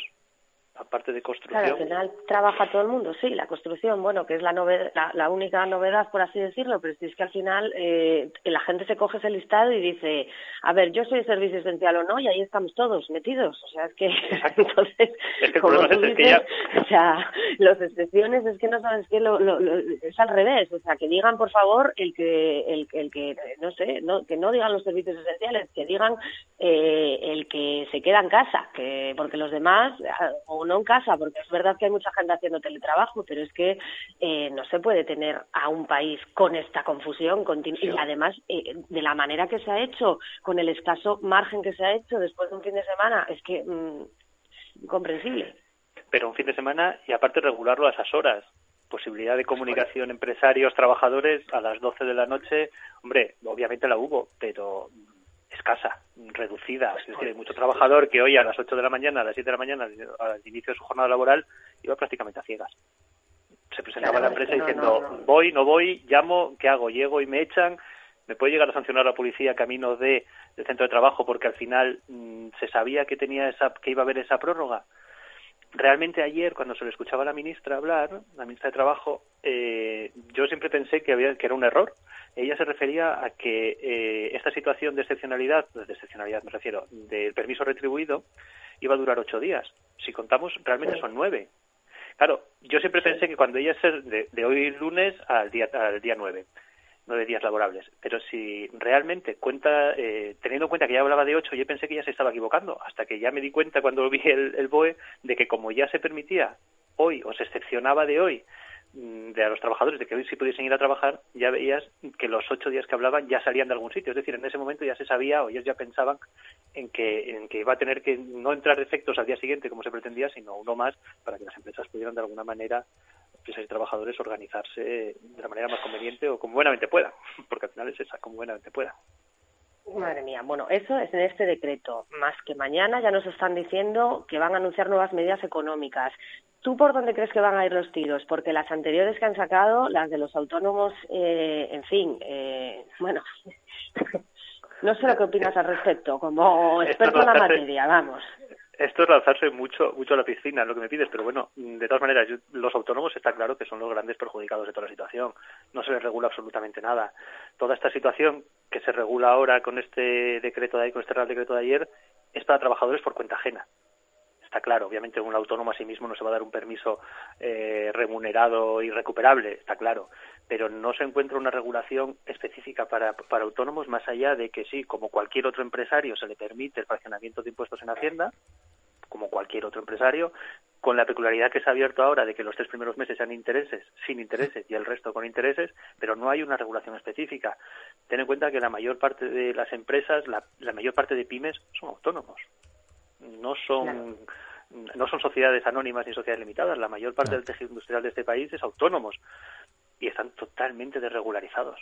No hay ningún tipo de previsión para ellos, más allá de sí, de eh, ayudas de carácter general, perfecto, claro, pero no hay porque nada esas medidas del Real Decreto y esas ayudas para los autónomos aún no está claro si solo son para los del decreto, para todos los que lo tienen, para la gran mayoría, o sea, al final es que nadie sabe, no, no, nadie sabe nada. Hay una hay una situación que nos planteaba hoy un cliente en el despacho y los autónomos societarios, es decir, es autónomo societario aquel que es autónomo, que tiene que estar encuadrado en el régimen de autónomo porque es administrador de una sociedad mercantil, ¿no? No tiene por qué ser socio, perfecto, y entonces en ese caso es autónomo societario. Bien. Estamos hablando de una SL, por ejemplo, que pueda tener uno o dos trabajadores. ¿Ese autónomo tiene derecho al cese de prestación? ¿No tiene derecho al cese de prestación? Bueno, las mutuas con las que hablamos para gestionárselo directamente nos dijeron, preséntalo y vamos a ver lo que ocurre. Es decir, es que realmente no está claro, no viene en ningún sitio dicho, pues sí, eh, son todos los autónomos, son los autónomos que tengan trabajadores, son los autónomos sin trabajadores, son los autónomos societarios o los no societarios. Es decir, hay tanta casuística que se ha dejado pasar, que se ha pasado por encima, que queda mucha parte de la población sin ningún tipo de regulación. Y en este caso son todos esos autónomos, pequeños empresarios, que no tienen, eh, hombre, la expresión de no tienen dónde cogerse es un poco exagerada, pero no tienen un paraguas o una protección de ningún tipo. Ni se piensa en ellos, ni se regula pensando en ellos. Claro, porque lo primero que nos contaron fueron las facilidades de aplazamientos, ¿no? Por esos impuestos del primer trimestre, para poder hacerlos en abril y tal y cual. Pero lo que no cuentan es cómo se van a pedir todos los certificados, los últimos recibos, que realmente nadie puede salir a... es, es, es, eh, en fin, Perdona que gente interrumpa. Perdona que interrumpa un segundo. Eh, lo que dicen de los aplazamientos, los aplazamientos ya venían. Ya existían. Ah, pues, con pues ese tope de entonces 30.000. estamos La única peculiaridad, la única peculiaridad que hay es que los tres primeros meses son sin intereses, que antes sí pagaban intereses. Vienen regulados en los presupuestos el interés que se paga. La única real bonificación que ha existido, única, a efectos tributarios, bueno, luego ya sí es cierto que los, el ente autonómico ha regulado, ha paralizado todo tipo de liquidaciones, pero a efectos estatales no la hay. Quiero decir, la única bonificación que hay son, ni siquiera bonificación, es esos tres primeros meses no se deben ganar intereses. Los otros, a partir de ahí, sí. Los otros seis que puede, sí. Pero esos aplazamientos que se podían pedir ya existían hasta 30.000 euros. Sí es cierto, sí es cierto, y eso hay que reconocerlo también, que eh, con anterioridad a esta situación los aplazamientos lo podías hacer exclusivamente, mm, mejor dicho, no se podían hacer aplazamientos de los impuestos sobre la renta, de las retenciones, de los modelos 111 y 115. Ahora, tal cual está regulada la norma, dice todo tipo de, o dice todos los, todos los impuestos, todas las autoliquidaciones. Da a entender que esos modelos de retenciones que se hacen a los trabajadores o de retenciones de los alquileres también se van a poder aplazar. Digamos que esas serían las dos, a grosso modo, medidas tributarias a efectos de la, Hacienda- de la Hacienda Estatal que, que se han publicado. Madre mía, pero bueno, va- va- vamos a ver si consigo. Entonces, el trimestre de los impuestos de abril eh, continúa adelante. Se anuncia además la campaña de la renta. ¿Y el IVA? ¿Cómo se va a presentar el IVA y las retenciones de las empresas que se están arruinando? Pues se me por problema. la porque-. Eso, eso es un problema porque realmente hay que gestionar ese IVA. Perfecto, hay que gestionar esas facturas. Bien. ¿Cómo el, ¿Cómo el cliente le da al asesor la documentación para que pueda presentarlo? ¿Cómo le da todas las facturas? Bien, podemos pensar que la empresa un poco, no voy a decir mediana, pero un poco organizada, un poco grande si quieres, tendrá medios telemáticos, podrá escanear facturas, podrá subirlas a una nube y pasárselas, mandárselas por correo electrónico, que son pocos. Eh, que sí son pocas, quiero decir. Pero imagínate un ganadero, un agricultor que viva, Claro. que no tiene por qué tener correo electrónico, es que igual no llega ni Un internet. al ordenador, ¿no? Claro, no tiene ni por qué tener ordenador, vamos. O sea, ¿Cómo le llega? Al final. ¿Cómo le llega? ¿Qué hacemos? ¿Todos un paquete y que correo reparta ahora mm, paquetes sin sentido de facturas? Es que mm, suena muy bien que se mantenga todo, suena muy bien, pero hay a, a consecuencia de ese mantenimiento y se están desarrollando, se están ocasionando un montón de problemas o de situaciones eh, comprometidas que a ver cómo se apañan. Porque el día 20 que acaban los impuestos está ahí, ¿eh? No, queda absolutamente es que no es nada. viable, o sea, esto no es viable. O sea, yo he escuchado opiniones de todo tipo, gente que ha dicho los impuestos o pagar el día 20. Yo no los pienso pagar. Al final va a haber aquí una revolución, por así decirlo. Es que no El va a ser es que posible salió. Ya salió la ministra de Economía diciendo que muy bien, que nadie lo pague, perfecto, pero que iban a entrar a sancionar. Ah, bueno, claro, no, no, sin multar se puede multar ya por respirar también, y si acaso, si, ni si acaso sí, no, igual por bajar la basura también nos multan, pero bueno, quiero decir que al final lo que no puede ser es que entre todo es, entre todas estas medidas que, que publican, unas con, con más nocturnidad, otras con menos, al final eh, estamos hablando de muchas, estamos hablando de muchos ciudadanos en este país que están viéndose afectados por esto, la inmensa mayoría es que eh, y no hay por dónde cogerlo, no hay por dónde coger esta, esta situación. Entonces, mm, ma- mañana miedo nos dará lo que nos vayan a anunciar en estas nuevas medidas económicas. Tú, tú fíjate, eh, con respecto a la campaña de la declaración de la renta que comienza el día 1 y que las devoluciones dicen que empezarían las posibles devoluciones a partir, no recuerdo ahora mismo si es el día 3 o el día 4. Bien, eh, está muy bien, perfecto, entiendo, yo sí que me parece, yo sí creo que está bien que, se, que, que siga empezando ahora, siempre y cuando las devoluciones las hagas en plazo, pero el- la finalización de la renta de la campaña vas a tener que alargarla. Hay mucha gente que la renta la hace no a través de asesorías, de abogados o de quien sea, sino que la hace en la propia agencia tributaria. La agencia tributaria está cerrada. Eh, toda esa gente que, mm, por- que igual les sale a devolver o igual les sale a pagar la declaración de la renta al final, ¿cómo lo van a hacer? Es decir, mm, esto, es- eh, la situación de emergencia se va a acabar en 15 días, en tres semanas, y vía libre para ir todos a Hacienda, que todos los que van que la hagan, o va a haber que acabar alargando esa campaña. Por prudencia, la idea me dice que deben de acabar alargándola, pero mm, ¿se va a hacer? No se va a hacer. La gente, hay gente mayor que iba siempre los primeros días a hacerla por tranquilidad, por, por- probablemente por inercia. de ir siempre al principio, que ahora tienen una situación de agobio porque no, se, no la pueden hacer. Bien, todos sabemos que es temporal, que es una situación totalmente excepcional, pero que se plantean un montón de problemas y que todavía no se han cogido o se han cogido en parte el toro por los cuernos, pero con pinzas se ha cogido todo. David, ¿tú crees que habrá una avalancha de procesos concursales debido a todo esto? Mm, pues ahí sí que me pillas. Yo mm, el problema que hay es que en Asturias ya quedó el tejido empresarial tan tocado de todas las situaciones previas, y ya no te hablo solo de reconversiones ni demás, sino de la crisis del, del 2008 hasta ahora. Ha habido tanto, ha habido tantas, quiero decir, ha, ha quedado el tejido empresarial tan diezmado que igual en volumen no son muchas, pero que porcentualmente sobre las empresas que existan, igual sí. Igual nos encontramos con, que otra vez el, los dos mercantiles de Oviedo y el mercantil que hay en Gijón vuelvan a estar desbordados. Porque mm, hay pequeños comercios que llevan cerrados 15 días y que sí tienen gastos pero no tienen ni un ingreso. Y la ayuda de los, del cese de actividad de un 70% de la base reguladora teniendo en cuenta que la mayor parte de la gente, por el motivo que sea, cotiza por la base mínima, estás hablando de una paga de 661 euros. Hay alquileres de bares o de comercios. Bueno, esa es otra, claro. Esa es otra, claro. El tema de los alquileres, claro, esa es otra. ¿Eh? El alquiler de la empresa, Claro, claro, esa es otra. Pero eso tampoco lo vamos, eso para qué lo vamos a regular también. Bueno, no vale más que no se regule nada, visto lo visto, porque los decretos estos no regulan nada al final. Entonces casi casi vale más que no que no saquen nada nuevo. Eh, tendremos, no sé si Borja quieres apuntar algo más. No, no, yo creo que, que son, las preocupaciones, ¿no? Ahora mismo de, de muchos no, de los iba a decir que seguramente, David, tendremos que volver a llamarte más veces, porque si mañana va a haber otro paquete, Exacto, pues por seguramente tendremos que... por eso lo digo, que, que, vamos, que, que, vamos a tener que, que, solventar unas cuantas dudas y unas cuantas eh, cuestiones a, a, este colectivo, a muchos trabajadores, a muchas empresas, y que, bueno, que para eso estáis eh, vosotros, profesionales en ese sentido y tan necesarios. Así que te agradecemos muchísimo que hayas participado aquí en los micrófonos de APQ Radio y esperamos poder volver a contar contigo.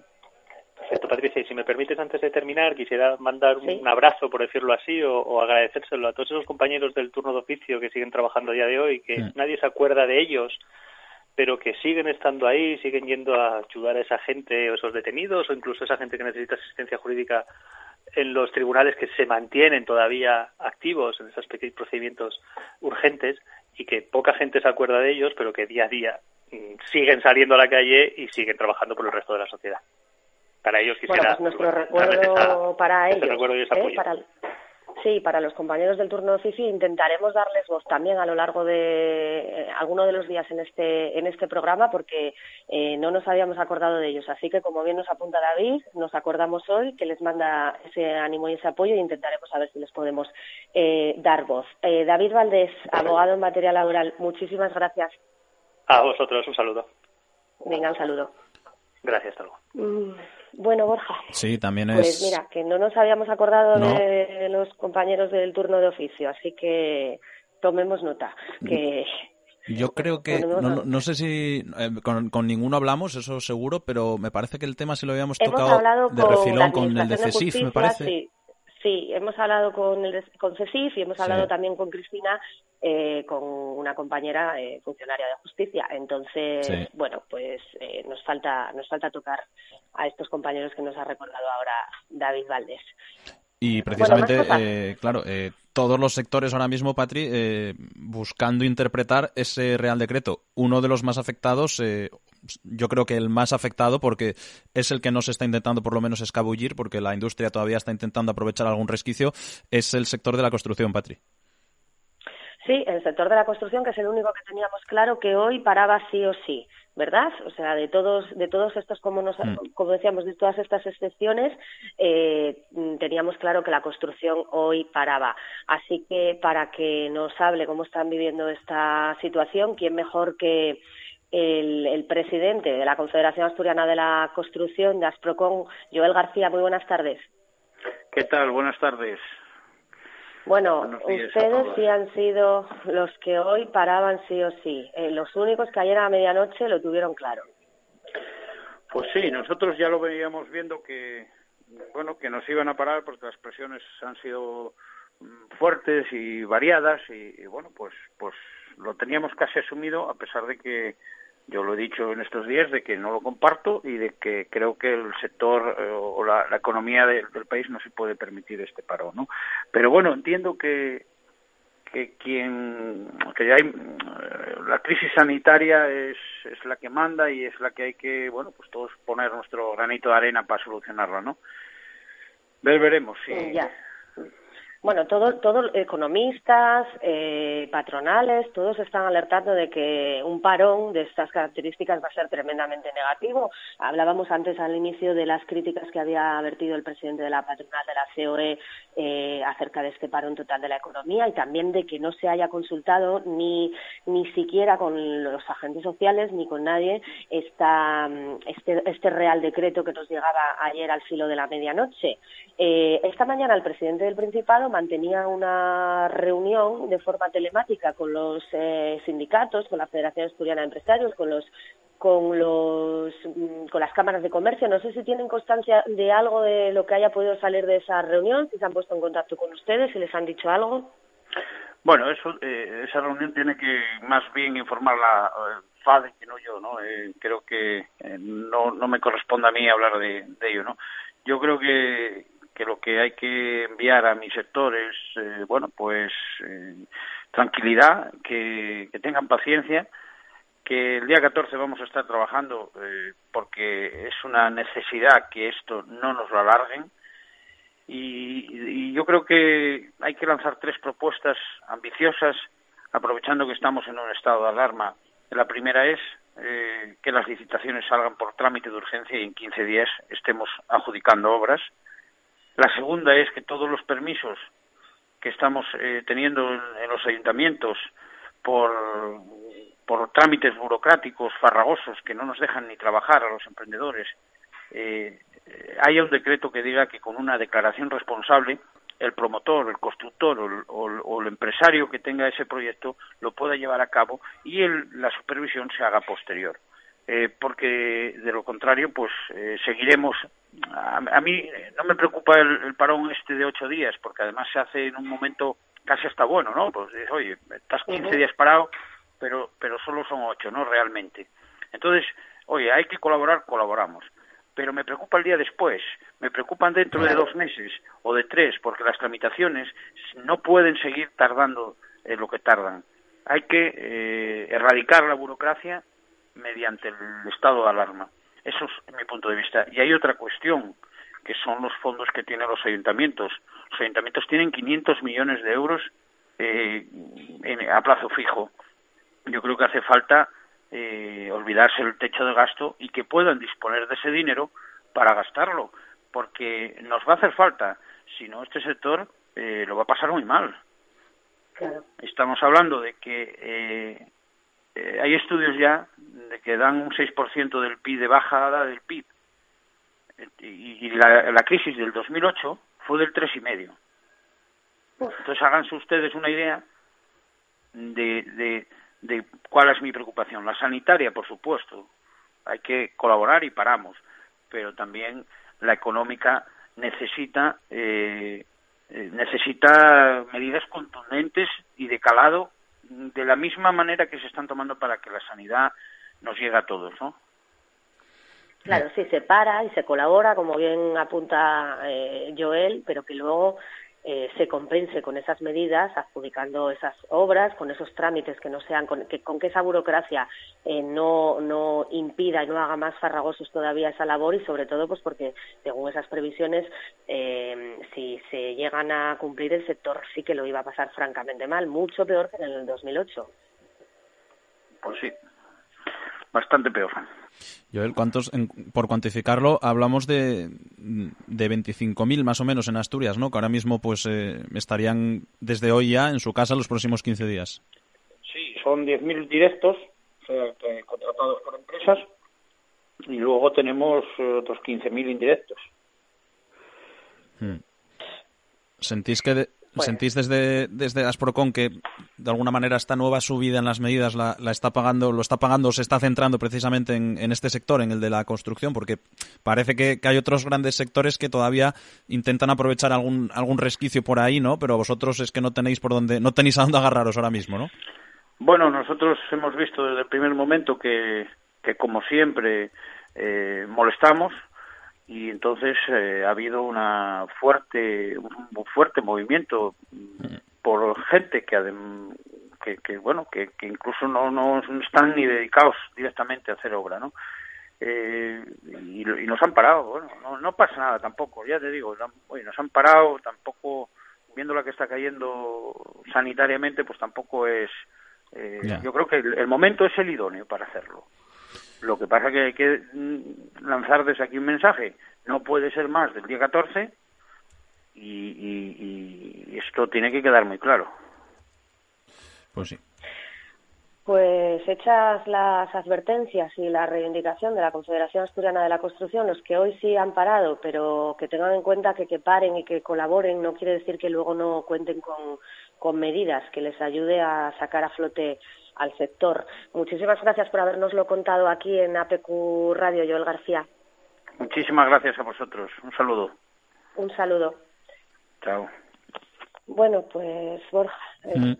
hemos tocado esos sectores. Eh, queda la recta final de este espacio, los últimos minutos. No, no, no solemos intentar acabar siempre con un buen sabor de boca, pero es que hay gente a la que le están pasando tantas cosas que al final no podemos olvidarnos hoy de, hemos hablado con ellos la semana pasada, de los profesionales de los servicios funerarios que mm. lo están pasando francamente mal, porque como vemos cada día eh, fallecen más personas y me consta, y él nos corregirá ahora si no es así, que ya se está pidiendo solidaridad entre comunidades para que realmente se muevan cuerpos de unas comunidades a otras para esos procesos de incineración. Juan Antonio Alguacil, muy buenas tardes. Está ahora mismito. Juan Antonio, ¿qué tal? Muy buenas. Ahora sí. Ahora. Buenas tardes. Eh, cuéntanos cómo está la cosa, que ya sabemos que va peor, pero ponnos por favor en antecedentes. Bueno, vamos a ver, sí, la cosa va, va peor, aunque parece que se está un poco relajando en las últimas horas. Esta mañana había números quizás un pelín eh, mejores, pero bueno, la situación ahora mismo en Madrid es caótica eh, se va a tener que habilitar el Palacio de Justicia, el antiguo, bueno, el antiguo, que yo creo que no entró en servicio. Sí, que no se llegó a usar.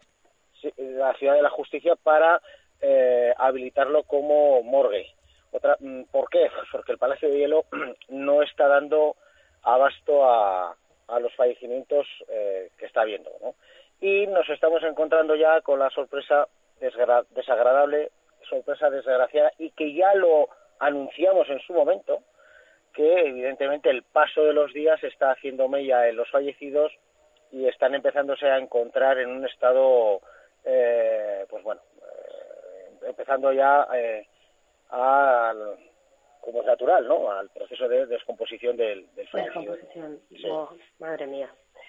Madre mía, en un día en el que además Sanidad ha prohibido desde hoy los velatorios de todo tipo, ha restringido hasta un máximo de tres familiares o allegados la comitiva de esas cremaciones eh, y afecta a todos los fallecimientos que se produzcan durante este estado de alarma. Y que, como sabemos también, parece ser que están llegando, eh, por ejemplo, a, esta comunidad, por eso me, si no me equivoco, a Asturias, están llegando cadáveres desde ahí, desde, desde Madrid, la capital de España, para incinerar, ¿no? Sí, sí, sí, es así menos mal, menos mal, menos mal que nos han hecho caso y lo, y lo enfatizo bastante. Ya dijimos en un, en un, en un documento que lanzamos al Centro de Coordinación de Emergencias Sanitarias que tenían que prohibir todos los velatorios. Es bien sencillo.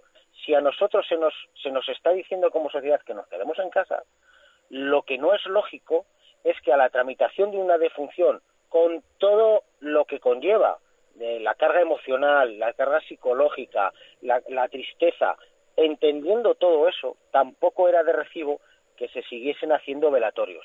Afortunadamente, con 15 días de retraso, pues bueno, han prohibido las velaciones. Yo mm, vuelvo a decir lo, que digo siempre, yo pido perdón por, por todo lo que está ocurriendo en el sector eh, funerario, pero hay que entender, hay que entender que eh, ahora mismo lo que prima es los, los consejos, las advertencias, eh, las alarmas ¿no? que desde el sector sanitario, desde los profesionales de la salud, nos dicen que tenemos que hacer. En cuanto a lo del traslado a Asturias o a otras comunidades, es, es lógico. Eh, vamos a ver, si la capacidad de la Comunidad de Madrid se está superando y ya está superada, junto con las comunidades autónomas limítrofes, como pueden ser las provincias de, Ávila, de Guadalajara, eh, de Toledo, evidentemente eh, la colaboración y, el traslado eh, a otras comunidades autónomas hay que facilitarlos. También comentamos hace 15 días que esto se tenía que haber hecho. por poner, es un, ejemplo claro, de Madrid a Asturias, creo en coche serán unos 5 horas, ¿vale? ¿No será mucho mejor esas 5 horas que no tener un fallecido en el Palacio de Hielo durante cinco días. es que es de puro sentido común. De hecho, yo ahora mismito salgo para León eh, en cuanto termine de hablar con, con, ustedes.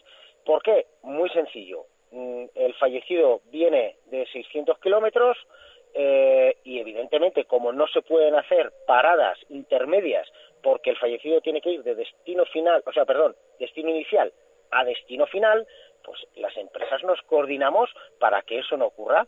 Eh, nosotros recogemos el fallecido y nosotros lo trasladamos hasta el punto de destino o, un punto intermedio para que otros compañeros lo trasladen hasta destino final. Eh, lo que estamos haciendo ahora mismito lo teníamos que haber empezado a hacer hace 15 días o tres semanas y esto no nos hubiese ocurrido. Eh, y, mira que lo avisamos, lo, o lo avisaste en ese caso aquí en esta sintonía además también, imagino que... Sí, la semana pasada mismo. Sí, sí. Eh, lo, avisamos, es más, no solo lo avisamos en los medios, eh, avisamos por, por vía telemática al Centro de Coordinación de Emergencias Sanitarias, hmm. a la Comunidad de Madrid, a Sanidad Exterior, pero bueno, evidentemente nosotros no no tomamos las decisiones, por supuestísimo, y claro, eh, y evidentemente, pues, pues de momento sé que lo están estudiando, pero posiblemente sea tarde para cuando ya tomen una decisión. He de decir una cosa, em, no lo estaremos haciendo tan mal, aunque no nos haya hecho caso, porque desde la otra parte del Atlántico ya se han puesto en comunicación con nosotros para ver qué es lo que estábamos haciendo. Entonces, eh, quiero decir que eh, si nos quieren Mm, copiar, por decirlo de alguna manera, o quieren nuestra colaboración es porque sabíamos lo que teníamos que hacer, lo que pasa es que no nos han dejado hacerlo. Eh, ¿Cómo está la situación ahora mismo en, en Madrid, eh, Juan Antonio? Porque nos hablabas eh, de ese Palacio de Hielo, de que se va a habilitar también, eh, conocíamos este fin de semana la Ciudad de la Justicia. está un poco, pues igual que la SUCIS, ¿no? desbordado también el asunto, ¿no? Sí, sí, sí, sí, sí está, está desbordado está completamente desbordado y, superado por las circunstancias y por, yo creo, vamos, por una falta de, previsión y organización tremenda. Eh, actualmente los, los compañeros están viéndose, además ya mm, se, empieza a pesar, empieza, se empieza ya a notar el, ya no solo el trabajo físico, sino el trabajo emocional y psicológico. Porque, claro, desde el Palacio de Hielo, pues hombre, evidentemente hay familiares que van al Palacio de Hielo, están constantemente viendo salir vehículos fúnebres y, claro, evidentemente es una situación pues completamente desagradable, eh, completamente triste, completamente lamentable.